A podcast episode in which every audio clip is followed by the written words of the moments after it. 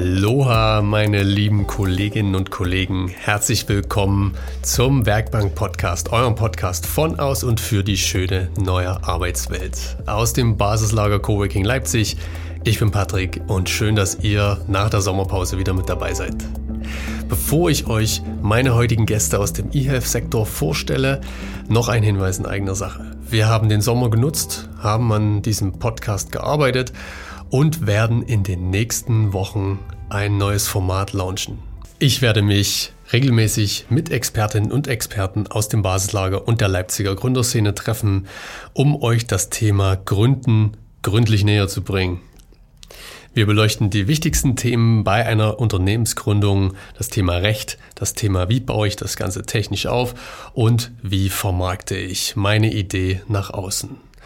Also gleich mal auf Abonnieren klicken, behaltet den Podcast im Auge. Jede Woche wird es eine neue Folge mit einem Experten geben. Jetzt aber erstmal zu meinen heutigen Gästen. An der Werkbank darf ich begrüßen Michael und Philipp von der Skydis GmbH. Die beiden promovieren im Bereich Digitalisierung im Gesundheitswesen an der Uni Leipzig und bieten mit ihrer Firma Skydis digitale Lösungen für den Pflegebereich an. Ich frage mich, wie es ist, als Wissenschaftler ein eigenes Startup zu gründen und auf welche Herausforderungen die beiden getroffen sind, ein digitales Produkt in einer analog geprägten Welt wie der Pflege zu etablieren. Das Potenzial in Skynes sieht übrigens auch der TGFS, der Technologie Gründerfonds Sachsen, und hat kürzlich eine sechsstellige Summe in die Firma investiert. Außerdem waren Michael und Philipp für den sächsischen Gründerpreis von Future Sachs nominiert. Darüber werden Sie reden und natürlich über Ihr erstes Produkt, eine App-basierte Anwendung, die Anfang nächsten Jahres auf den Markt kommen soll.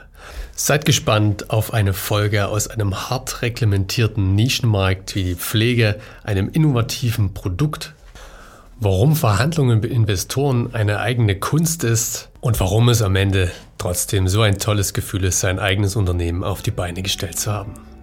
An der Werkbank Philipp und Michael von Skydes. Viel Spaß damit.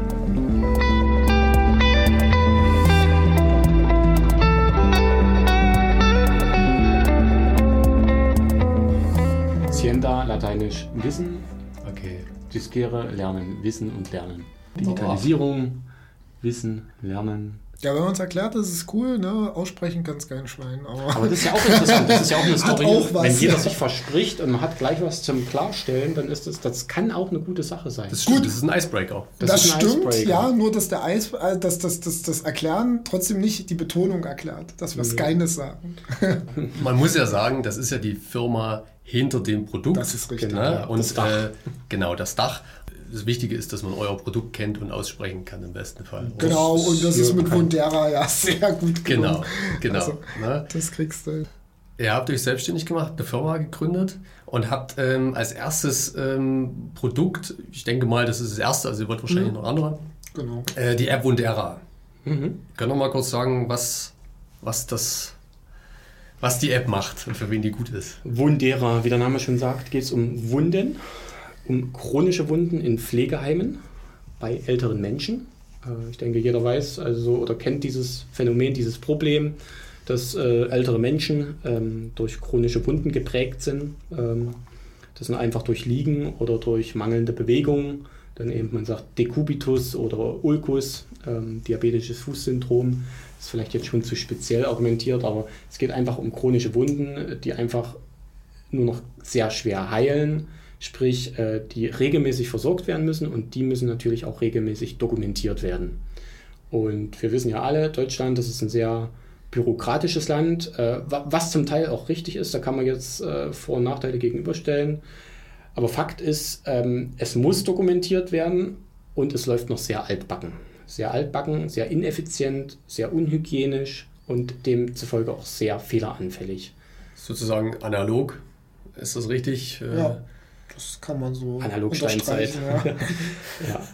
ja. Äh, genau. Und ähm, dann ist das ja immer so eine Sache, so eine gemeinsame Sache. Wir hatten natürlich auch viele Kontakte schon äh, von unserer Zeit eben als äh, Projektleiter an, ähm, über den akademischen Bereich. Äh, in den Pflegebereich und äh, kannten natürlich dort auch äh, wirklich welche, die sich dort richtig gut auskennen, die dort sehr große ja, oder sehr gute Player sind, will ich mal sagen. Und die kamen mit dem Problem und haben immer wieder betont, also die hatten vielleicht noch nicht die Lösung, aber es kam immer wieder so ein Rücklauf, Mensch, und da müsste doch mal und kann denn nicht mal und äh, dann tun Könnte sie man so, nicht. und Mhm. diese, diese wiederholte Meldung von Problemen und ähm, dann, äh, dass man mitkriegt, okay, das ist ein Mangel, da ist ein Bedarf da, wenn bestimmte Rahmenbedingungen dort gelöst werden, dann kann da echt was besser gemacht werden und dann kann das sich echt zu einem Produkt entwickeln. Das ist so der Anfang, so ganz pragmatisch.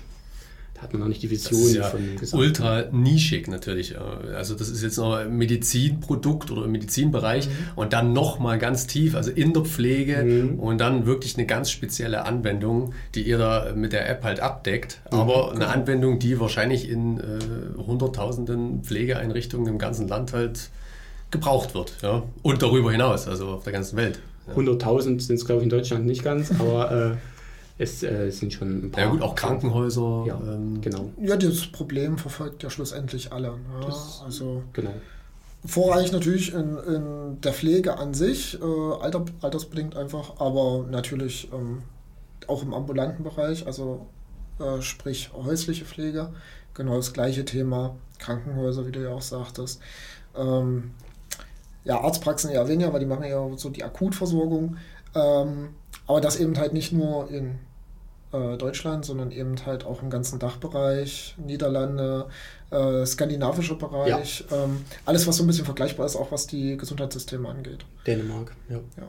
Mhm. Das heißt, was macht die App jetzt genau? Also was ist der technologische Background davon? Der technologische Background, der ist eigentlich ganz simpel.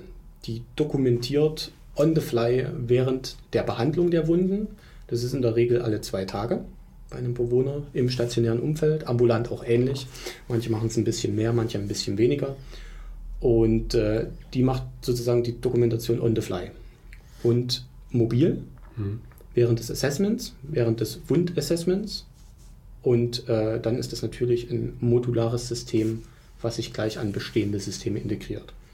Also on the fly wird ganz einfach Dokumentiert. Abgenommen. Genau. Also anstatt halt, äh, wie es sonst ist, sich Notizen zu machen, 10 Bewohner abklappern oder 15, je nachdem, was gerade ansteht, sich danach dann noch an den Computer zu setzen, die äh, Fotos von den Wunden, man macht ja auch Fotos davon, ähm, von der Kamera auf die Speicherkarte, dann in den Computer, vielleicht noch jemanden holen, der Ahnung davon hat, weil man es selber nicht weiß. Das sind alles Probleme, die uns gesagt wurden. Wir denken uns das jetzt nicht aus. Und äh, dann vergehen da schon mal eine Stunde oder zwei, ne? nur um die Dokumentation zu machen. Und so kann die Pflegefachkraft im Raum oder gleich danach, je nachdem, was so ein bisschen angenehmer ist gegenüber dem ähm, Bewohner, äh, das reinsprechen oder eintippen, je nachdem, wie sie halt gerade Vorliebe hat. Aber das Reinsprechen hat natürlich, Ja. natürlich den Vorteil, dass ähm, bestimmte ja, Keywords einfach schon erkannt werden. Es wird aut automatisch ausgefüllt dadurch und dementsprechend ist die Dokumentation eigentlich innerhalb von wenigen Minuten, wenn überhaupt, geklärt. So einfach. Ja. Ja. Foto machen mit dem Smartphone. Genau. Ja. Einsprechen, wie sieht die Wunde aus? Äh, da gibt es ja wahrscheinlich so eine Checkliste, die man Genau, dann halt richtig. abarbeitet. Genau. Und schon ist es äh, im Smartphone und dann auch kompatibel natürlich zu einem, zu einem System, was dahinter liegt. Genau. Äh, Genau, es wird dann automatisch übertragen. Keiner hat mehr Nacharbeit oder so am Computer zu leisten. Also, ja, es fällt einem noch irgendwas ein. Da kann natürlich immer jeder noch mal rangehen, weil ähm, das Wichtige ist natürlich, ähm, die Hoheit über die Informationen, die eingegeben werden, hat immer noch die Pflegefachkraft. Weil sie ist am Ende der Experte für das, was sie tut. Wir unterstützen nur und geben ein Tool in die Hand, um die Sache so schnell und einfach wie möglich zu machen, damit halt am Ende auch mehr Zeit für äh, wichtige Dinge bleibt, wie eben beispielsweise auch einfach die Betreuung der Bewohner. Und äh, weil du sagst Keywords, also bestimmte Wörter werden schon erkannt von der App, ähm, weil es ist ja gerade im medizinischen Bereich, äh, es gibt Fachwörter, es ist äh, manchmal auch, wenn jemand ein bisschen nuschelt oder so, Spracherkennung ist ja immer noch so ein Thema. Ja. Ähm, was habt ihr da für Erfahrungen? Wie, wie gut funktioniert das? Also wenn jetzt nicht einer aus dem tiefsten Dresden kommt oder ähm, Es ist schon Weltmarkt, außer für Dresden. nein, auch Dresdner profitieren, aber ähm, ähm, ich sag mal so, sobald es ähm, auf irgendeine Art und Weise verständlich ist, die Aussprache, ähm, ich meine, Bayern trifft es ja genauso. das ist ähm, ähm, kommt die äh, KI damit eigentlich ziemlich gut zurecht. Also ähm, wir sind natürlich auch stetig daran, das zu verbessern, äh, dadurch, dass wir ja auch ähm, Testkunden haben, aktuelle, die eben das ähm, aktuell einsetzen und eben halt auch äh, uns neue Trainingsdaten in dem Sinne liefern, können wir es natürlich immer weiter verfeinern. Und das ist jetzt so ein ongoing Prozess sozusagen. Das heißt, ihr habt schon Beta-Tester, die das Ganze schon ausprobieren? Genau, richtig. Die App an sich ist jetzt so noch nicht auf dem Markt. Darf noch nicht. Darf noch nicht. Genau. Okay. Da kommen wir zu den Hürden. ja. Das ist eine, eine von diesen. Genau, ihr habt ein paar Sachen angesprochen. Ja? Also medizinische Daten, da denke ich gleich mal so, Datenschutz ist natürlich bestimmt auch so ein Thema. Äh, medizinisches Produkt mhm. äh, ist auch noch ein Thema. Genau, Medizinprodukte, Zertifizierung. Genau, wir, äh, wir zertifizieren dieses gesamte Gerät oder diese Software eben als Medizinprodukt und äh, da habe ich sehr strenge Regularien, was die Zertifizierung eben fordert. Und äh, das ist schon auf jeden Fall eine Hürde, die zu bewältigen ist. Das schafft man, das ist sehr zeitintensiv, aber das dauert eben. Und solange ich die Zertifizierung nicht habe, darf ich es halt nicht in Verkehr bringen. Und in Verkehr bringen ist halt ein sehr gut definierter Begriff, der halt alles abdeckt, was irgendwie wirklich in den Markt bringen gegen Entgelt betrifft. Also man kann wirklich nur unter Ausschluss von mehreren ähm, schriftlichen Bestätigungen, dass jetzt so zum Beispiel einen Beta-Tester in der Hand geben, mhm. äh, der dann halt so gefühlt fünfmal informiert wird, dass das jetzt noch kein Medizinprodukt ist und ob er sich wirklich sicher ist, was er da tut. Ja, das ist, ähm, ist so, mhm. aber ähm, macht die Sache nicht einfacher. Und zieht es in die Länge und es kostet natürlich alles Geld. Das ist halt immer wieder so der Punkt. Genau. Wie lange dauert denn so eine Zertifizierung? Kommt ganz darauf an. Also das ist jetzt wieder so eine typisch juristische Frage, kommt darauf an. Also ähm, es gibt verschiedene Klassen von Medizinprodukten. Ähm, je nachdem, Beispiel, es geht von 1, 2a, 2b, 3, jetzt mal ganz grob. Klasse 1 Medizinprodukt zum Beispiel wir. Wir machen ja jetzt keine lebensbedrohlichen Aktionen, das heißt, wir dokumentieren Wunden und ähm, die Folgen sind ja relativ absehbar. Wenn das Ding jetzt nicht funktioniert, dann im schlimmsten Fall wird wieder Papier genommen. Das heißt, ähm, wir haben aber trotzdem eine KI im Hintergrund, die dort was macht äh, und muss gucken, was könnten jetzt für schlimme Folgen entstehen. Wenn ich natürlich ein Medizinprodukt Klasse 3 habe, äh, eine Pumpe, eine Dialysepumpe, wenn die dann ausfällt durch ein Software-Update meinetwegen, dann sind die Folgen ja immens, mhm. ähm, also hochgradig ähm, belasteter, sage ich jetzt mhm. mal. Die, das, äh, deswegen ist es immer sehr zu unterscheiden, welche Klasse von Medizinprodukten ich habe. Und dementsprechend von der Klasse leiten sich dann verschiedene naja, Sachen ab, die ich einfach ablegen und zu dokumentieren habe und einfach ähm, Sachen, die ich einfach einhalten muss an Kriterien bezüglich der Qualitätssicherung, der Bewertung etc. etc. Medizinische Studien. Medizinische je nachdem, Studien, was du halt noch klinische Bewertung. Ja. Genau. Hier beläuft sich ja, ich sag mal, ähm, vier Monate kann man sagen, zwischen vier und fünf Monate. Ja, je nachdem, wie viel Zeit man selbst auch dafür hat, weil genau. man ist ja auch dafür Sorge tragen, dass wenn man jetzt zum Beispiel eine beratende Position noch mit drin hat, äh, also ein externes Unternehmen, was einem äh, hilft, ähm, die können ja auch noch Vorschläge machen. Abnicken muss man es am Ende selber. Und deswegen muss man sich das alles wieder angucken, gegebenenfalls anpassen. Die können ja auch nicht in die Köpfe oder in die Prozesse bei uns reinschauen. Ja. Und das dauert halt einfach seine Zeit. Also wenn man einen abstellt, wirklich, der ausschließlich das macht, was bestimmt die, die meisten Startups nicht können, dann kriegt man es bestimmt noch in drei Monaten hin. Aber ähm, ja, vier bis fünf ist schon realistisch. Da, das ist eine realistische Sicherheit. Man hat ja auch andere wichtige Sachen zu tun. Und das. Und ihr habt ja, also ihr habt angefangen zu zweit. Das heißt, ihr habt, äh, sag ich mal, die, das, das Grundsystem der App halt selbst entwickelt.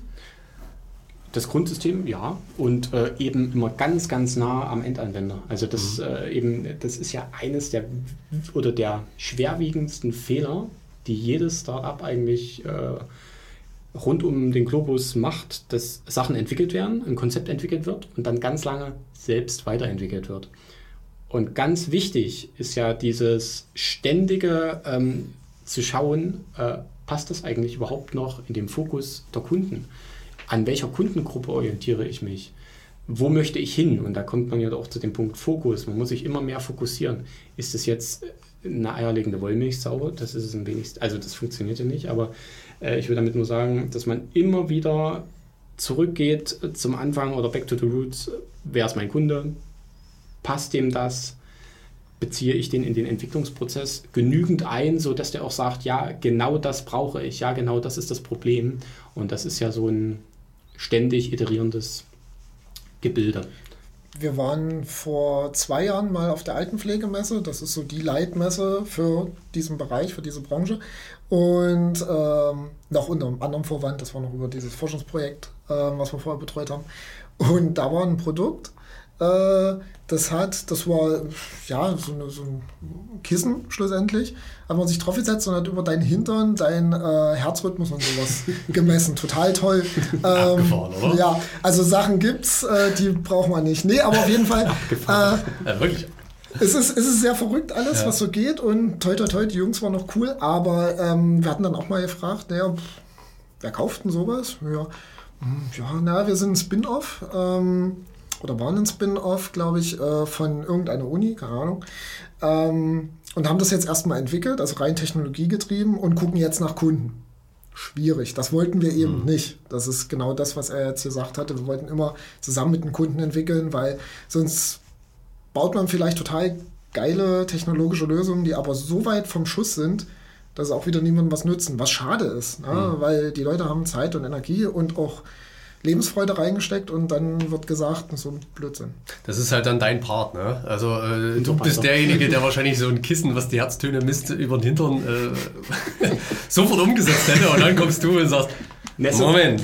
Ganz so ist es nicht. Also da, da, da, steigen wir schon höher ein. Nee, nee, nee. So, ganz so ist es nicht. Also es, es, muss schon, also dieser Fokus ganz nah am Kunden, der muss ganz tief verankert sein. Übrigens ist das auch so, äh, in, in, meiner Dissertation zumindest, ähm, auch so ein wesentliches Thema, ähm, dass eben das seit Jahrzehnten ein Mangel ist, immer bei solchen medizinischen, gerade bei medizinischen Anwendungen, eben immer wieder total weg vom Endanwender oder von den medizinischen Endverbrauchern ist diese Entwicklung. Und das ist einfach darin begründet, ein Entwickler, ich, ich, ich meine, ich weiß ja, wovon ich rede, habe ja selbst als Entwickler gearbeitet, ähm, der verliebt sich dann so ein bisschen in sein Baby, macht da, steckt Emotionen rein und natürlich ist dann die Frage, wie geht man mit Kritik um? Und wenn die Kritik dann nicht so schön ist, ja, ja und was soll ich damit? Und ähm, man fängt dann an, das vielleicht ein bisschen persönlich zu nehmen und entwickelt das dann immer in so eine Richtung, wie das immer Stück für Stück weiter wegkommt von diesem eigentlichen Problem. Und genau das ist dieser Spagat, den ich dann schaffen muss, diese Kritik vom Kunden eigentlich nicht persönlich zu nehmen, sondern das ist eigentlich ein Hilferuf. Ein Hilferuf, bitte helft mir. Und genau das muss ich irgendwie in der Waage bekommen, dass ich sage, okay, ich muss ja nicht komplett das Ding wegschmeißen. Ich muss es bloß ein bisschen anders umformen, nämlich genauso, dass das auf diesen Schmerz des Kunden passt. Und das ist eigentlich immer dieses, das sagt sich völlig einfach, mhm. aber trotzdem kriegen das die meisten nicht hin. Ein Kampf gegen das eigene Ego wahrscheinlich auch, ja. Oftmals denke ich schon, ja. Das ist immer wahrscheinlich, äh, das so, wie das so generell mit solchen Dingen ist, mit Kritik, äh, mit, mit einem gewissen Abstand ist es dann sicherlich einfacher, aber das ist ja so das Hauptproblem, was dahinter steckt.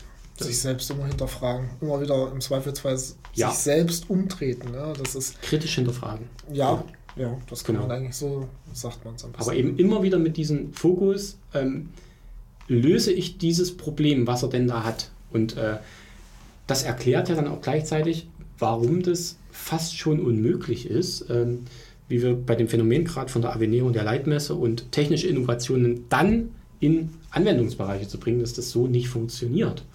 Das funktioniert schlichtweg einfach nicht. Das, äh, also ich meine, ähm, man bekommt technisch etwas, es werden die coolsten Raffinessen entwickelt und dann soll das Problem her. Aber Probleme entstehen halt einfach so, die entstehen durch Engpässe und nicht durch, dass wir sie suchen. Also also du meinst äh, nicht den Weg gehen, ich entwickle eine Lösung für ein Problem, was es gar nicht gibt und schaffe dann eigentlich ein neues Problem.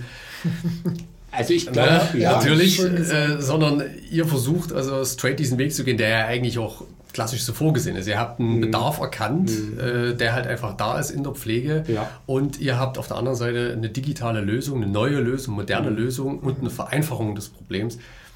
Damit ist es ja eigentlich ein perfekter, perfekter Match.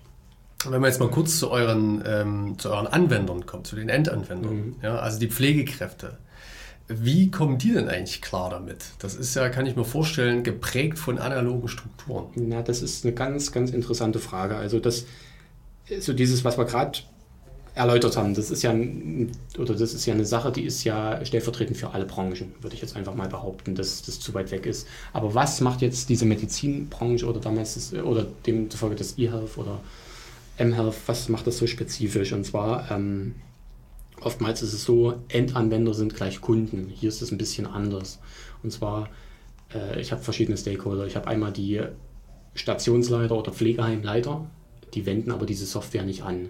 Demzufolge habe ich ja schon viel mehr Player, die ich irgendwo alle zufriedenstellen muss. Ähm, jetzt zurück zu deiner Frage, wie kommt ihr damit klar? Ähm, ich muss sagen, ganz, ganz gut. Du kennst ja sicherlich, oder viele Leute kennen ja eigentlich gerade das Phänomen, dass die Elterngeneration gerade WhatsApp neu entdeckt oder dieses Smartphone, was vor fünf bis sieben Jahren oder vor zehn Jahren von, äh, ich sag mal, von Jugendlichen oder äh, Mitzwanzigern entdeckt wurde. Und das holen ja jetzt diese Generation Ü50 nach. Und genau das macht es gerade jetzt sehr interessant, finde ich, weil ähm, dann muss man quasi auf diesen Zug aufspringen das sind so Diskussionen, ach, wir hätten lieber diesen Button so, dann ist das wie bei WhatsApp oder dann ist das genauso wie bei dem Webclient, den ich benutze, dann komme ich da besser zurecht und das ist ja was Schönes. Und das beantwortet ja eigentlich auch schon die Frage, wie kommen die damit zurecht? Nämlich das heißt, eigentlich sehr gut. direkt so ein Feedback von wegen der Button so, äh, dass es aussieht wie bei WhatsApp zum Beispiel? Äh, war jetzt nur ein Beispiel, aber wenn man genau auf diesen Draht muss ich ja kommen, dass ich genau diese Interessenten suche. Das heißt, äh, die Jungen sind ja sowieso alle konform mit dem Smart. Also da meine ich jetzt so 20, 30, 40, die kommen damit klar. Aber auch Ü50, äh, die sind da wunderbar begeistert, weil sie jetzt auch merken, was da alles geht.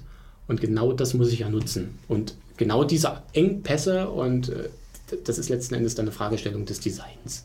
Mhm. Und da muss ich genau ansetzen, dass dort eben, ich sag mal, ein, ein sehr generelles ähm, Muster entwickelt wird, dass ich auch den größten Kundenkreis damit zufriedenstelle. Einfach vom optimalen Bedienen her und die Orientierung. Und, und habt ihr direkt, äh, das war die Vision, das Produkt, die App äh, Wundera, die ihr dann äh, rausgebracht habt? Tatsächlich hatten wir das noch nicht am Anfang. Ähm, wir hatten die Vision, irgendetwas zu machen. Wir hatten verschiedene Ideen, ganz, ganz kreative Sachen, total abgespaced manchmal. Äh, wir hatten noch eine, eine Therapieüberwachungs-App für koronare Herzkrankheit hatten wir. Ähm, wir hatten äh, auch ganz viele ich sag mal, auch ganz schräge Ideen teilweise. Da fängt man einfach mal an mhm. und fängt irgendwie zu brainstormen an. Und dann merkt man, es macht ja Spaß. Und, das äh, Bullshit-Bingo spielen. Ja, ja Bullshit-Bingo ja, auf hohem Niveau. Bullshit-Bingo auf hohem Niveau. nee, also ähm, das ist ja immer, es muss ja irgendwie funktionieren und sich in eine konstruktive Richtung entwickeln. Ich bin sozusagen hier der kreative ähm, ich sag mal, ähm, Clown, der dann nicht Clown, aber so kreativ, Freigeist. der kreative Freigeist, der dann alles einwirft und versucht, alles irgendwie Querdenkerische rauszuholen.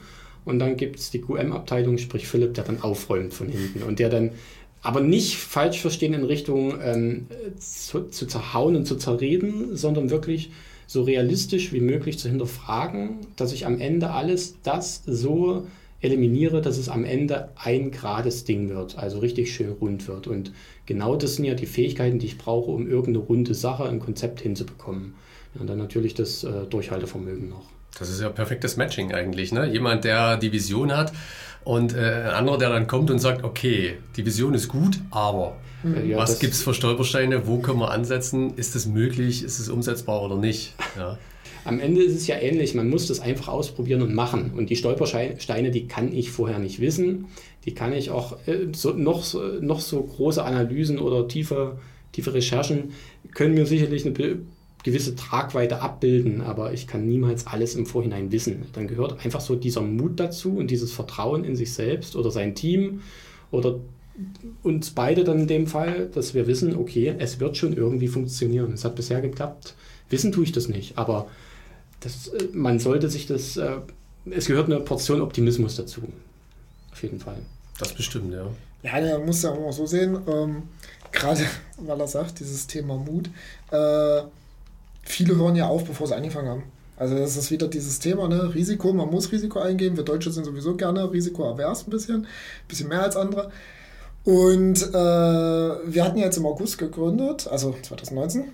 Ähm, und äh, ich war dann ab Oktober arbeitslos. Also ich hatte gekündigt und dann ab 1. Oktober war ich dann quasi frei auf dem Markt zur Verfügung. Und äh, Micha, du ab 1. Januar 20. 1. Januar, genau. So, und dann hieß es halt äh, Top oder Flop. Ne? Also dann haben wir uns halt voll reingehangen, weil man hat gemerkt, parallel ähm, Anstellung und äh, voll in das Produkt oder in die Firma an sich reinhängen ist nicht. Das, das, das wird einfach nicht. Und wurden auch teilweise für ja, bekloppt erklärt, aber ich glaube, das sind so Schritte, die muss man sich dann einfach wagen, weil sonst. Ähm, Gerade dieses mit dem, Rücken, mit dem Rücken zur Wand stehen vielleicht auch, ne? Und dieses sagen, okay, ja, das ist genau. jetzt, ich gebe jetzt meine ganze Energie, meine Kreativität in dieses Projekt. Genau. Und dann wird auch was draus. Das, ja, das oder halt auch nicht, aber auch halt dann nicht. hat man was gelernt. Also das sind halt so die Schritte, die trauen sich viele nicht, kann ich verstehen. Manche haben irgendwelche privaten Gründe auch, ähm, mhm.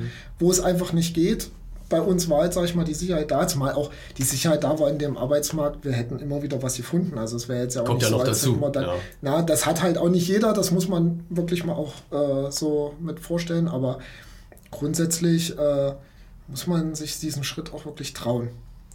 Typisch deutsch, würde ich jetzt sagen. Typisch deutsch, äh, Verliererkultur oder Gewinnerkultur, je nachdem, wie man es sieht.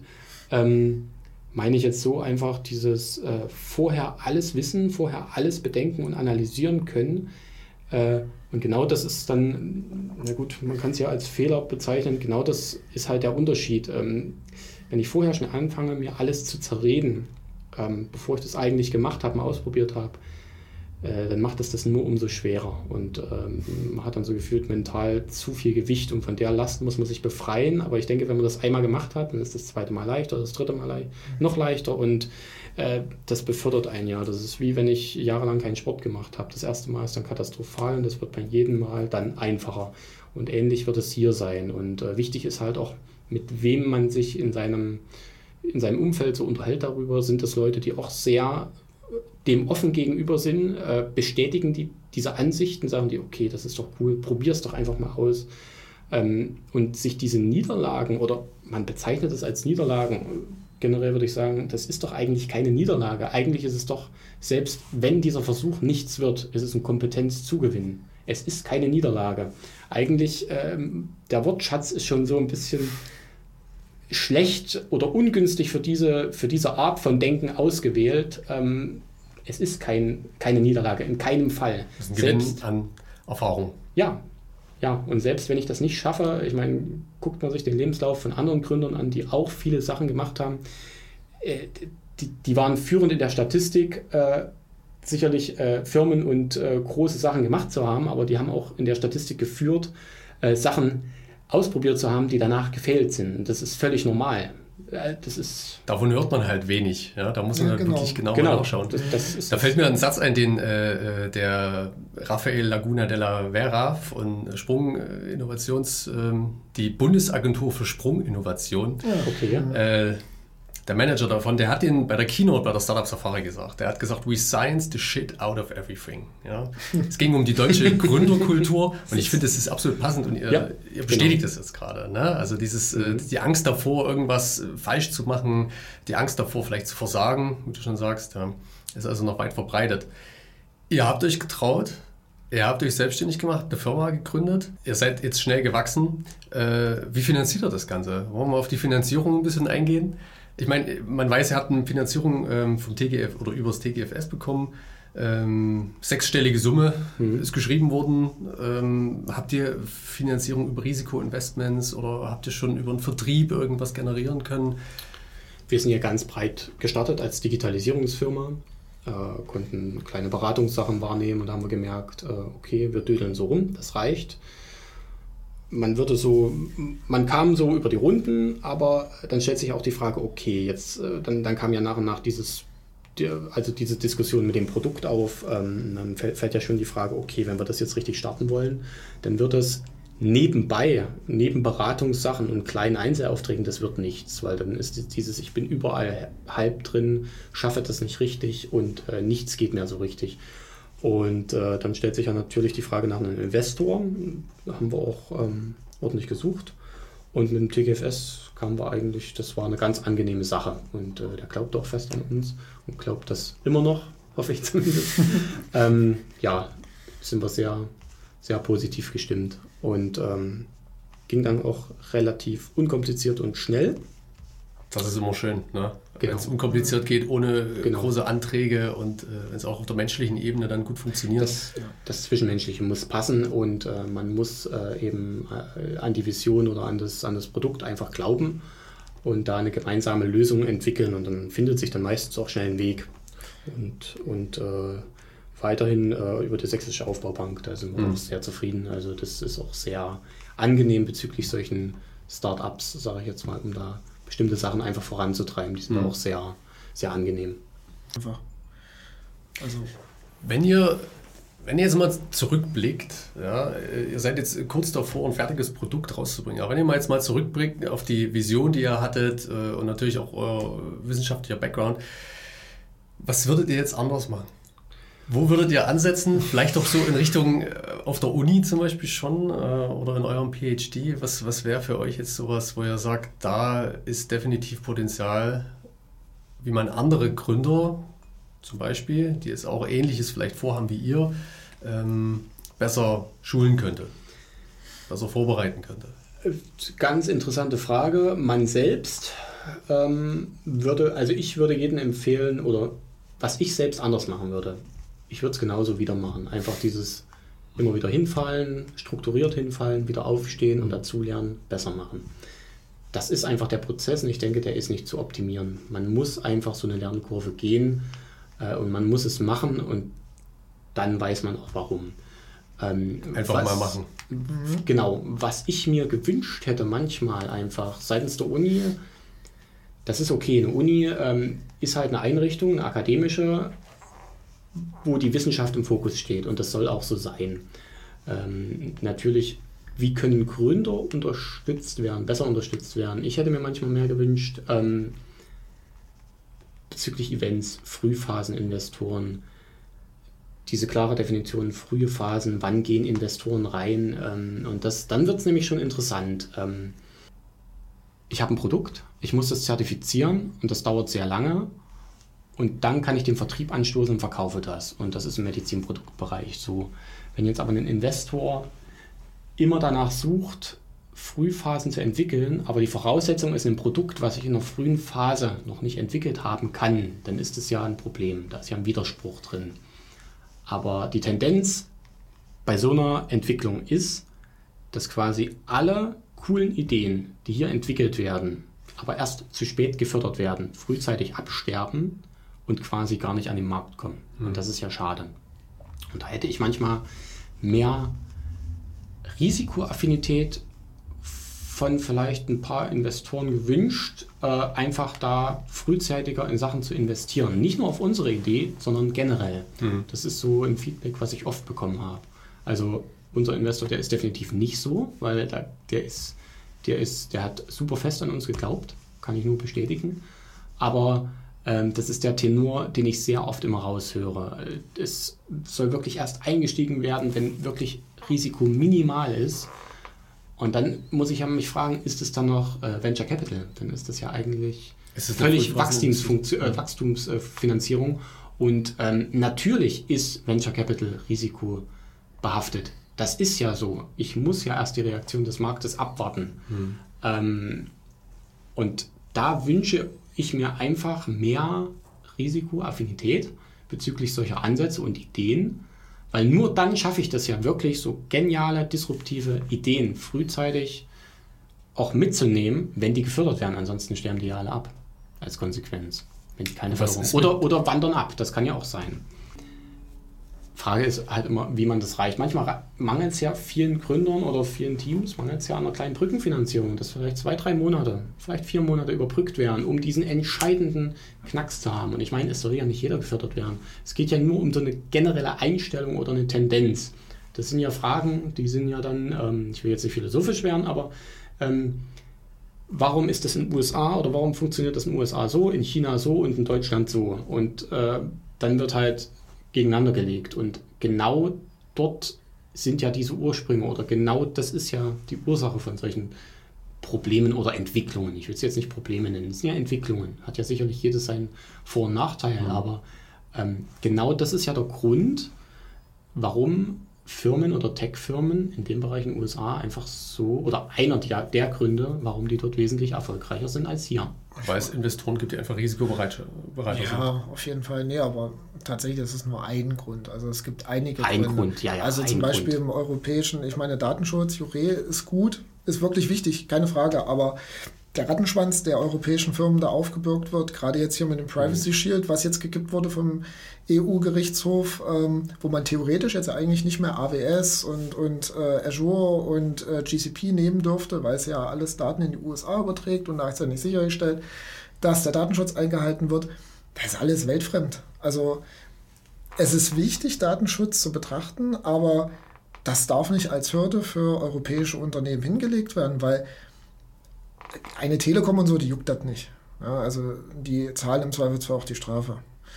Aber Startups, die vielleicht dann von größeren Unternehmen äh, angezinkt werden, die sind weg. Die können sich das nicht leisten. So, und dann halt auch noch der Rattenschwanz, wie gehst du mit diesen ganzen Regularien um? Die musst du ja auch alle umsetzen irgendwie. Du hast ja vielleicht jetzt eine Lösung ausgedacht. Äh, meinetwegen bei AWS, keine Ahnung. Oder halt auch mit irgendwelchen anderen Produkten aus der USA, also Technologieprodukten. Und jetzt darfst du die von heute auf morgen nicht mehr nutzen. Das ist, hm. geht nicht.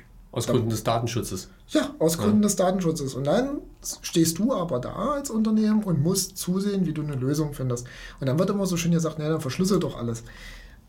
Ja, das ist alles immer so schön gesagt und das lässt sich bestimmt auch toll äh, in der EU so verkaufen, aber ähm, als Unternehmen. Stand ist, ist es dann oft auch noch nicht. Ja? Nee, ja. Also, als ja. Unternehmen hast du halt nur äh, schlussendlich Ressourcen, ne, die du wieder binden musst. Also mhm. Personal, Zeit, Geld. So und wiederum Unternehmen in der USA, die machen halt einfach weiter. Die mhm. haben das Problem nicht. Ne?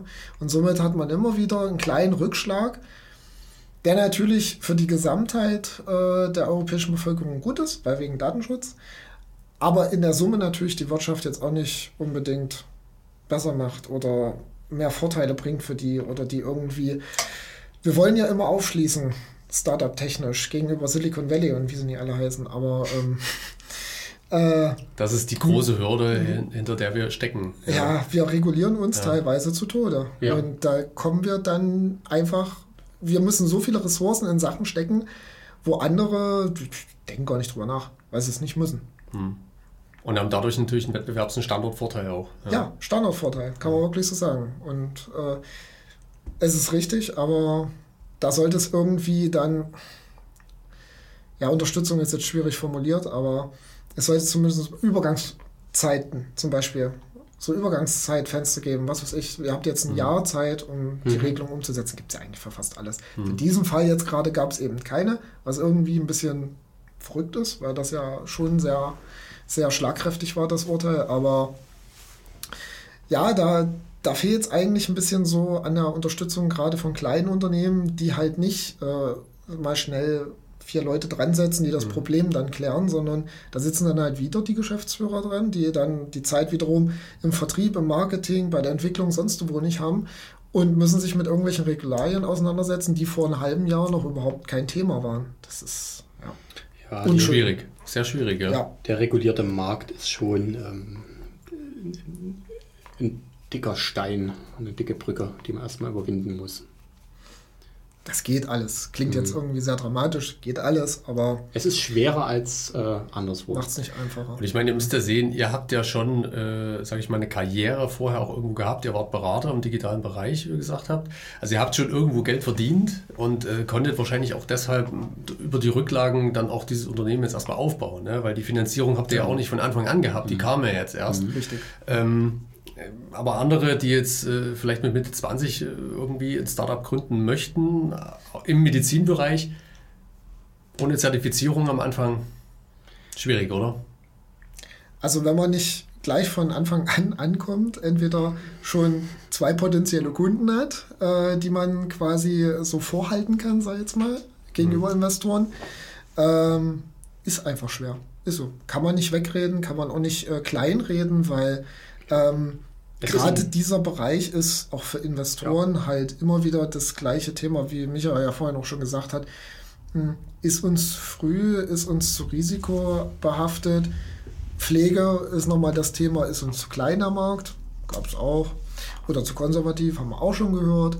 Also es gibt viele Gründe, warum man sich rausreden kann. Ja, und mhm. die Unternehmen, wenn sie nicht gerade selber irgendwie viel Geld zwischendurch mal angehäuft haben oder es nebenbei machen, gibt es mhm. auch solche Leute. Ähm, aber die kommen trotzdem dann nicht über diese Medizinprodukte-Zertifizierung hinaus. Ist einfach, da fehlt irgendwie ja, die Guidance ein bisschen. Es ist ein Henne-Ei-Problem, ohne Frage, aber die Frage ist ja dann immer, wie äh, wo trifft man sich dann bei dem Henne-Ei-Problem? Henne-Ei-Problem heißt, ich muss einen Kompromiss eingehen äh, von allen Seiten, sonst funktioniert die ganze Sache nicht.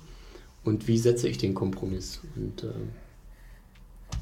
das ist immer die Frage, wenn ich, äh, also die müssen realistisch sein, diese Kompromisse, sowohl für Investoren als auch Startups und alles, was dann da dran hängt. Mhm. Wenn ich dann Ziele setze, die für einen Startup dann absolut nicht zu erreichen sind, ist das ja auch eine, ein schlechter Startpunkt, würde ich mal sagen. Das ist demotivierend auf jeden Fall. Ist, äh, mhm. ich, ich muss irgendwo, ich muss Kompromisse finden von allen Seiten, wo ich denke, okay, dann das können alle Seiten irgendwie erreichen. Und äh, wie sich das dann entwickelt, das kann ich vorher nicht wissen, aber so ist das schon mal, wäre das schon mal eine gute Grundlage. Und ähm, in unserem Fall, ich meine, das, das hat ja alles wunderbar geklappt, aber es ist ja dann die Frage, tendenziell, wo wir eben gerade waren, warum funktioniert es woanders wesentlich besser? Und hier ist es eben sehr zurückhaltend. Ja, das ist einfach diese Zurückhaltung, dann im großen Stil von allen, mhm. risikoavers zu sein. So ist das halt. Wenn du alles verkaufst, du kannst, ich könnte auch den größten Shit an dir verkaufen, ganz ehrlich, weil ich schwafel, schwafel, schwafle. So. Aber das Ding ist, du musst es ja auch irgendwo so einhalten können, dass du die ein zweites und ein drittes Mal überzeugst. Und das ist ja die Kunst. Mhm. Du kannst ja nicht jeden Shit verkaufen. Das machst du einmal. Und dann also make it and then uh, fake it and then you make it oder mhm. wie das wieder so Spruch. Ja, ja, genau, so ein genau. bisschen, ich meine, du musst du musst genau diese Mitte finden, wie du das halt richtig machst. Du kannst nicht ankommen und sagen, ja, wir müssen noch das und das und das und das machen. Das hört sich so scheiße an. Du musst es ja irgendwo so verkaufen, dass das schon eine runde Sache ist. Und das ist es ja. Bloß es hängt halt noch an zwei, drei kleinen Sachen. Mhm. So, und dann naja, man muss dazu sagen, es gibt ja wirklich Leute, die sind einfach dazu geboren, dir ein Kotelett ans Bein zu labern und das dir dann auch noch zu verkaufen die kannst du nicht imitieren. Das ist einfach so. Ne? Das sind dann halt die Könige. Die können halt aus einer, was weiß ich, 100.000er Runde machen die dann eine Millionenrunde, einfach weil sie es können. So, das ist, das ist begnadet. Das lernst du auch nicht. Nee, das du kannst es alles immer noch bis zu einem gewissen ja. Grad lernen. Ne? Aber ähm, klar kann man rausfinden, natürlich, äh, was wollen die hören? Weil das ist ja auch am Anfang, es sagt ja niemand. Niemand lässt sich in die Karten gucken. Mhm. Das ist halt so. Ähm, man denkt ja auch selber drüber nach, wenn man jetzt äh, Leute, die sehr offensiv auf einen zukommen und ah, erzähl doch mal, erzähl doch mal, erzähl mal, überlegt man auch dreimal, ob man es macht. Weil diese, diese ganze Prozess mit dem Schmerz, das zu lernen, was du sagst und was du nicht sagst und wie du es sagst, ähm, gehört ja irgendwo auch mit zum Prozess. Wenn jeder das wüsste, macht es ja auch wieder keinen Sinn mehr. Das und ist ja echt erstaunlich. Ne? Also das ist dann auch vielleicht so dieses Geheimnis von Seriengründern, die halt irgendwie ständig was Neues ja, machen, ja. weil sie halt eben so gut Investoren überzeugen können. Ja, ist so. Dieses ist mit den Investoren, was du gerade sagtest, ähm, eigentlich fing es ja auch damit an, wir haben Horizon, das ist so eine EU-Ausschreibung, haben wir mit jemandem, da haben wir die Beratung gefördert bekommen und so, und da fing das an und da haben wir eine relativ hohe Bewertung bekommen. Und daraufhin, weil wir eine hohe Bewertung bekommen haben, dann sind auf immer alle anderen gekommen und haben erstmal geguckt. Wir haben dieses Horizon nicht bekommen, aber die war überdurchschnittlich hoch, die Bewertung. Und dann sagt Axel Springer, oh was? Und Axel Springer und so, und dann, dann kam und dann guckt das. Und auch jetzt, wir unterhalten uns ja auch regelmäßig mit Investoren. Letzten Endes ist es wirklich so. Das ist eigentlich nicht ein kompliziertes Spiel. Das ist, äh, das ist relativ simpel. Du musst es bloß richtig machen. Mhm. Und wie man das richtig macht, das ist ja auch bei jedem anders. Jeder wirkt ja auch anders. Und das muss man selbst erstmal lernen. Wie mhm. wirke mhm. ich, wie mache ich bestimmte Sachen? Wie spiele ich das Instrument? Mhm. Und deswegen gibt es da kein Rezept, du musst es so und so und so. Und das, das ist eigentlich auch ein Riesen-Learning. Ähm, du musst, du musst. Nee, zu lernen, ich muss überhaupt nichts. Mhm. Ich, ich muss möchte. das machen, mhm. was ich für, oder ich mache das, was ich für richtig halte, mhm. damit ich meine Organisation voranbringe und meine Idee. Das ist ein wesentliches Learning gewesen.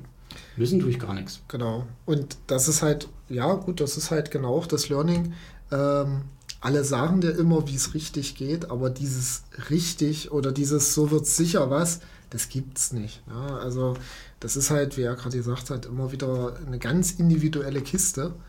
Ähm, Finde deinen Mittelweg, ja. Genau. Den musst du aber auch erstmal finden bei bestimmten Sachen. Ja, und also ich würde jetzt halt auch einfach mal behaupten, es gibt halt Leute, die sind halt irgendwo Verkäufer.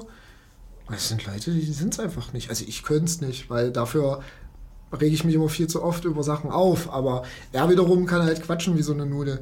Das geht halt Richtig, halt. Naja, aber das, das ist dann halt, da musst du da halt gucken, das ist auch ein bisschen ein Stück weit Selbstreflexion, ne?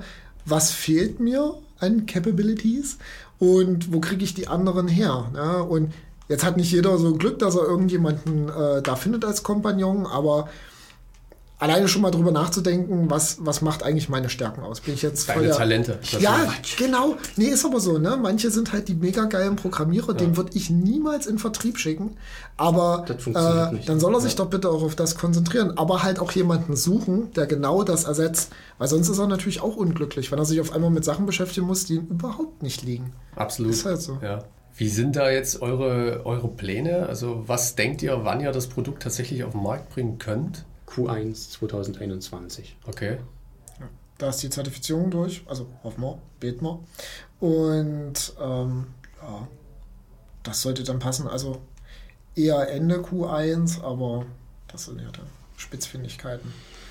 Genau. Ja, das sollten wir schaffen. Q1 2021 ist ein sehr realistisches Ziel. Ähm, und der Vertrieb geht dann auch über Messen? Oder? Vertrieb geht über Messen, über bestehende Netzwerke, die auch jetzt schon da sind. Äh, ja. Einfach der, die Nachfrage ist ja schon da. Also es werden jetzt Vorbereitungen durchgeführt, beziehungsweise mhm. sind schon durchgeführt. Ähm, und dann muss ich das halt schrittweise machen. Also es funktioniert jetzt nicht klick und dann ganz viel. Äh, das ist ja immer so ein Prozess, wo ich dann immer iterativ schauen muss, wo muss ich optimieren, was muss ich besser machen. Und dann fange ich halt Schritt für Schritt an und wurstle mich da so durch. Und hier hat man ja so die kleine Besonderheit, sag ich mal, einerseits B2B. Ja, also mhm. man kann jetzt halt nicht wie bei B2C sagen, also das sagt sie jetzt auch wieder so, ähm, relativ simpel skalieren. Ne? Ähm, so, indem man es halt im Play Store hochlädt und dann ein bisschen Werbung schalten, guckt, was passiert. Äh, das ist es ja nun Ende nicht. Äh, wir müssen halt äh, auch aufgrund dieser, sag ich mal, recht konservativen ähm, Branche viel äh, so Face-to-Face-Gespräche führen, also wirklich Klingelputze machen. ähm, und das ist halt schon, was die Geschwindigkeit der Skalierung angeht, ähm, eine große Hürde. Das ist aber jetzt sehr branchenspezifisch. Ähm, wenn man dann aber einmal drin ist, dann sind die meistens eigentlich sehr dankbar und das sind dann langfristige Beziehungen. Genau. Das ist halt dieses Dankbare hinten raus. Genau. Also ihr braucht tatsächlich dann einen Vertrieb, der Pflegeeinrichtung abklappert. Und ähm, ja, ja, wir haben, also unser Vertrieb ist auch so, ähm, wir haben auch gute Partner, die das mit vorantreiben. Einfach. Ähm, aber wir werden nicht rundherum kommen, einen eigenen Vertrieb da noch aufzustellen. Das ist halt einfach so. Macht sich ganz gut. Weil hier ist die Kundenbetreuung halt wichtig. Also genau. das ist in der Branche wichtig, das ist den Leuten wichtig und ähm, das muss man entsprechend auch mit angehen. Ganz einfach. Viele Hürden, die zu nehmen sind. Ja, das ist äh, wahrscheinlich nicht nur in eurem Bereich so, sondern mhm. in vielen Bereichen, was Startup angeht, was neue mhm. disruptive mhm. Ideen angeht. Ja. ja.